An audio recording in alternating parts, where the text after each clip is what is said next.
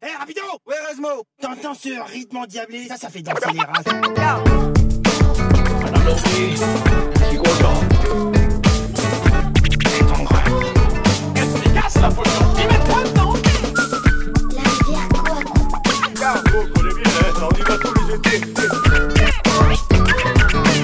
Je voudrais que lard. Bonjour et bienvenue dans 12 FPS, le podcast qui parle d'animation animé par des animateurs. Aujourd'hui, c'est le troisième épisode hors série sur les 12 protocoles de l'animation, toujours avec Robin. Bonjour Robin. Bonjour Jean, les 12 protocoles, on est parti sur des protocoles maintenant. On va parler aujourd'hui de posing et de, de peel. On vous avait déjà brièvement expliqué la peel dans l'épisode sur Marie and Max. Si vous ne l'avez pas écouté, n'hésitez pas à y aller. Euh, comme toujours, on vous recommande de visionner cet épisode hors série sur YouTube pour profiter des extraits de films, les animations et les autres illustrations qu'on vous a concoctées avec amour. On va commencer avec le, le posing. Est-ce que tu veux nous parler du posing? Ce que c'est le posing? Ça s'appelle le solid drawing, je crois. Ouais, en anglais, c'est donc des, des dessins solides ou le, le posing, euh, la pose. Fait, c'est- déjà, c'est une notion qui s'applique euh, premièrement extrêmement à la 2D. Et du coup, ben, ça va être un peu divisé en deux. D'abord, on va parler de comment ça marche en 2D, puis comment nous, on l'a transféré en 3D.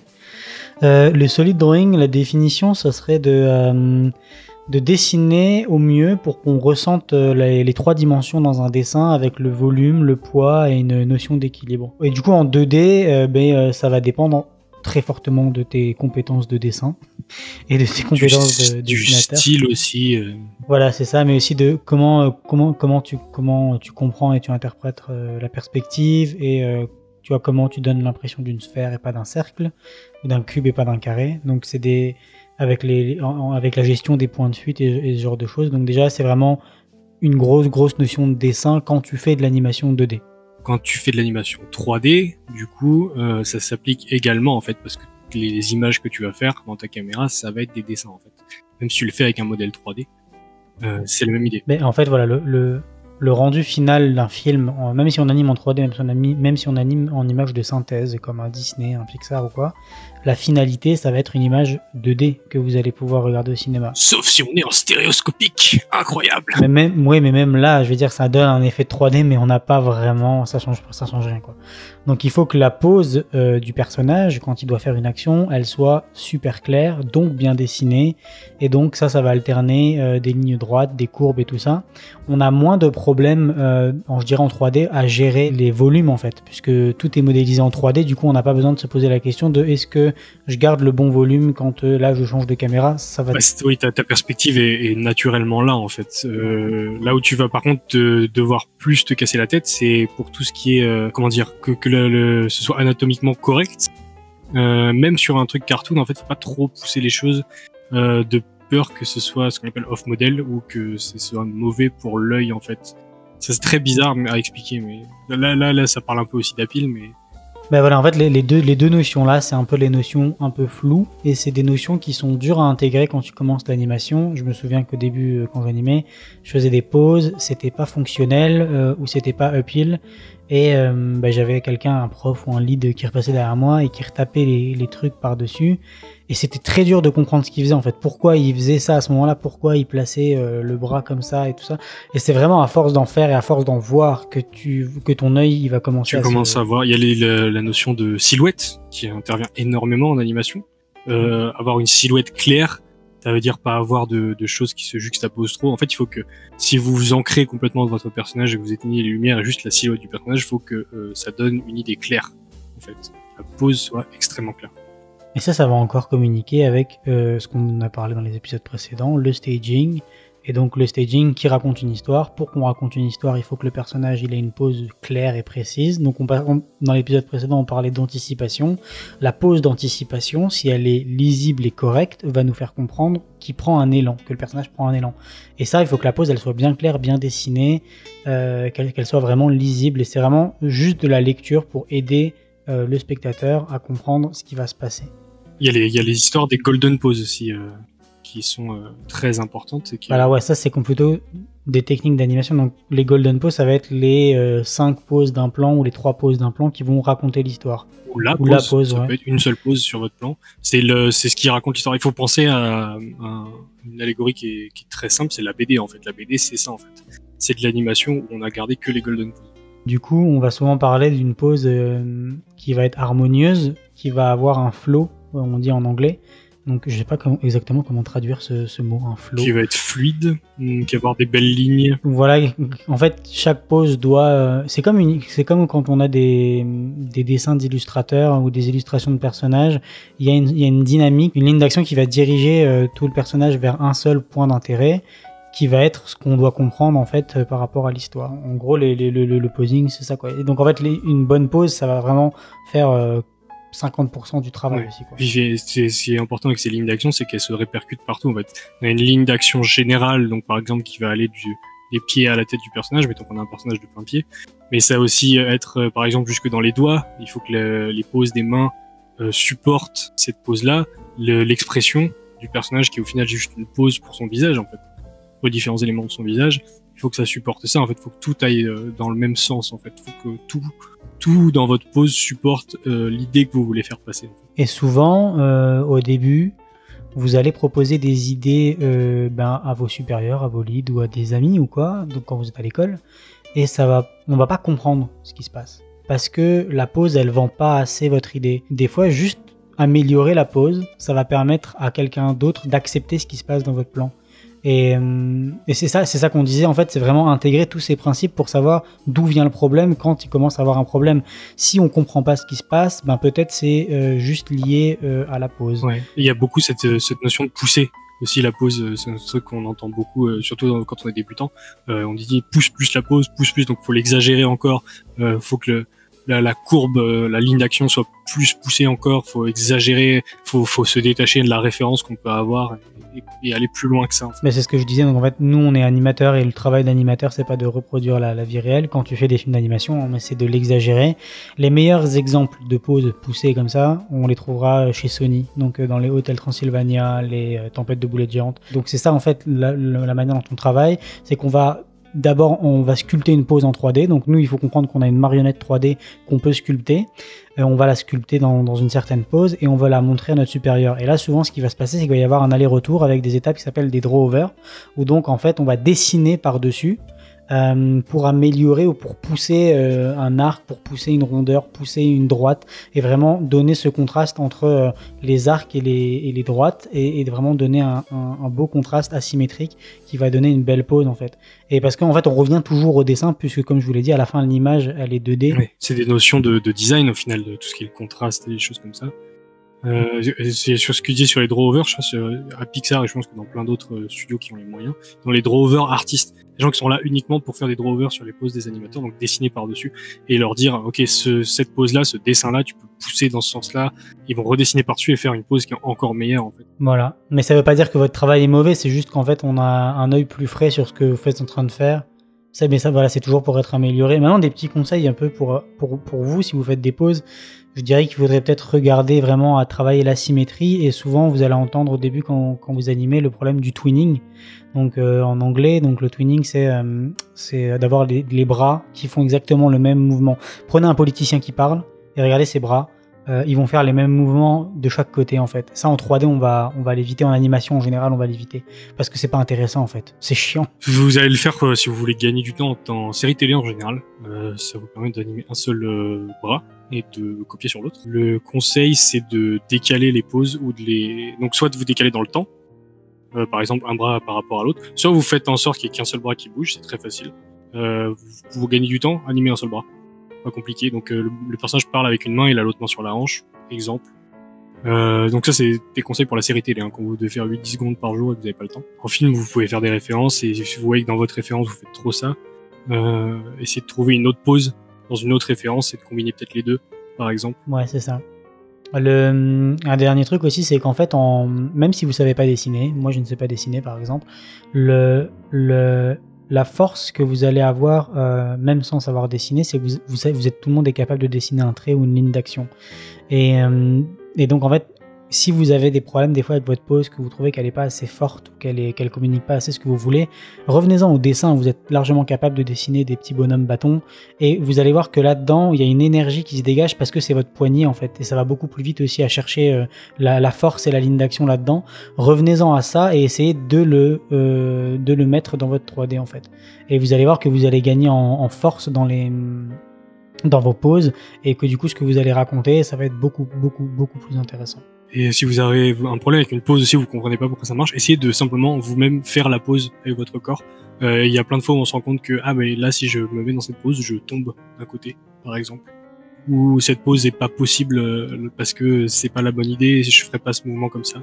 Et euh, acter soi-même les choses, c'est super important en fait pour se rendre compte euh, si le personnage peut ou pas, faire ça, et si c'est si c'est inconfortable, s'il y a des, choses comme ça en fait. Ouais, c'est ça. Bah, c'est ça. Donc toujours faire, faire en sorte que votre personnage euh, il soit en équilibre. Sinon, ça va pas être crédible. Euh, qu'il ait du poids et euh, qu'il ait du volume. Ça, c'est vraiment pour, pour la 2D. Euh, je vous conseillerais d'aller voir. Il y a un animateur avec qui j'ai travaillé qui s'appelle Alessandro Camporota. Et lui, il fait des vidéos en ligne où il explique comment vraiment pousser une pause. Il, a, il a fait un tuto de, je sais plus, 30 ou 40 minutes où il prend une pause de base et puis il explique comment la pousser encore plus. Puis nous, on va vous mettre des comparatifs de pauses euh, qu'on de pauses poussées et de pauses pas poussées pour que vous puissiez euh, comprendre. on mettra le, le lien vers sa, sa vidéo dans la description aussi. Euh, en parlant de pousser et de, de, de faire des belles pauses, on peut parler de Apil. Qu'est-ce que c'est l'Apil et... Vous en avez déjà expliqué. La pile, c'est c'est une notion qui est très vague. Et ça va être très différent d'un individu à l'autre parce qu'on n'a pas tous les mêmes goûts, ce qui est normal. Je dirais que la définition, ça serait que euh, les personnages qu'on anime, ils doivent être plaisants à regarder. C'est doit avoir du charisme, mais euh, c'est pas parce que c'est juste le héros, tous les personnages que vous allez dessiner, le méchant comme les gentils, comme les personnages qui vont être dans la crowd, ils, doivent être intéressants. C'est ça, je veux dire, la pile, c'est pas la beauté, c'est vraiment intéressant. C'est on doit, on doit regarder le personnage et faire ah ouais, c'est vraiment intéressant la manière dont ils ont géré ses proportions. Euh, et, et aussi ce- que le caractère design du personnage va nous véhiculer comme information parce que déjà juste visuellement on va euh, intégrer encore une fois euh, inconsciemment beaucoup beaucoup d'informations.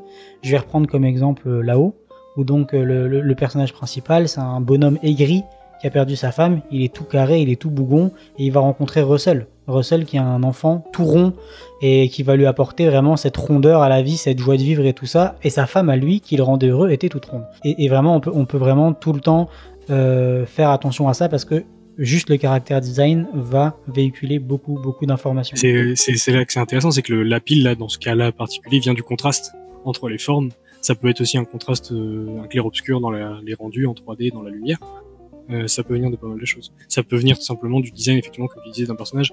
Pour prendre deux exemples qui sont très, euh, c'est pas, qui sont très, comment dire, opposés. Euh, un personnage qui a beaucoup d'appeals dans les Disney, ils sont très forts pour faire ça. Euh, c'est Réponse. Un, un appeal incroyable. Un personnage qui a beaucoup d'appeals, euh, mais qui est pas joli du tout à regarder, c'est le Joker dans Dark Knight. Il est incroyable de charisme et d'appeal, mais par contre, il est pas beau à regarder. C'est un méchant. Il est, il est assez moche. Euh, mais il a beaucoup d'appeal parce qu'il a beaucoup de charisme en fait. Pareil pour euh, Hades, si on prend un autre méchant Disney par exemple. Euh, Hades a énormément d'appeal. pour, créer des beaux personnages. Et là, ça va vraiment être plutôt dans le, dans le, au tout début d'un projet. Ça veut dire quand vous allez créer vos personnages au tout début, le, concept. Euh, ben, ça serait de, en dessin, euh, varier les formes, varier les, les échelles. Ça veut dire, bah, vous voyez bien, encore une fois, je vais prendre les, les exemples de Pixar, mais si vous allez voir des masterclass, ils expliquent comment ils créent leurs personnages. Et au début, chaque personnage rentre dans une forme simple, un triangle, un cercle, un carré. Et en fait, ils vont faire communiquer tous les personnages dans le même univers, mais en les faisant correspondre à des formes très différentes pour donner cette variété et du coup que euh, ça soit vraiment intéressant encore une fois à, à regarder. en fait. Euh, excellent exemple de Pixar, euh, Inside Out. Ils sont tous de la pile, mais d'une façon différente et intéressante. Ils sont tous, comme tu disais, cette forme de base en fait, qui est géniale en fait. Il y en a un, c'est un, c'est un petit bloc carré, celui qui fait la colère.